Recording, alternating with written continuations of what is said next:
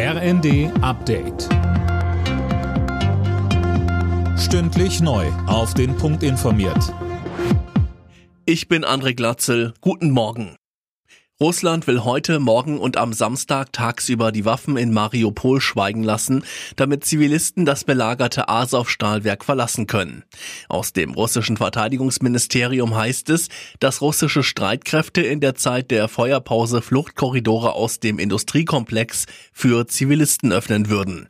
Die Menschen könnten dann nach Russland oder in die ukrainisch kontrollierten Gebiete reisen.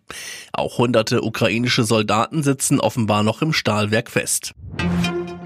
EU-Länder sollen kein russisches Öl mehr importieren dürfen. Das sieht das neue Sanktionspaket der EU-Kommission vor. Dem müssten alle Mitgliedstaaten zustimmen.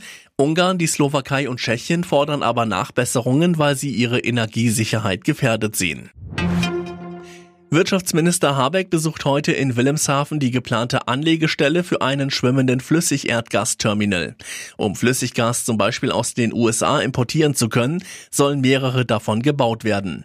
Marcel Fratscher vom Deutschen Institut für Wirtschaftsforschung sagte im ZDF, Diese Investitionen sind notwendig, zumindest als Brückentechnologie, denn wir dürfen nicht vergessen, Deutschland will hin zur Klimaneutralität, weg von fossilen Energieträgern, aber für die nächsten 10, 15 Jahre wird Gas Gas weiterhin wichtig und notwendig sein.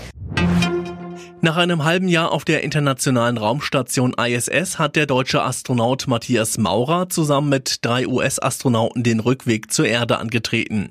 Die Dragon-Kapsel des privaten Raumfahrtunternehmens SpaceX dockte um kurz vor halb acht unserer Zeit von der ISS ab.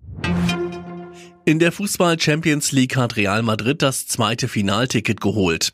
Mit 3 zu 1 nach Verlängerung setzte sich die Mannschaft im Halbfinal-Rückspiel gegen Manchester City durch. Alle Nachrichten auf rnd.de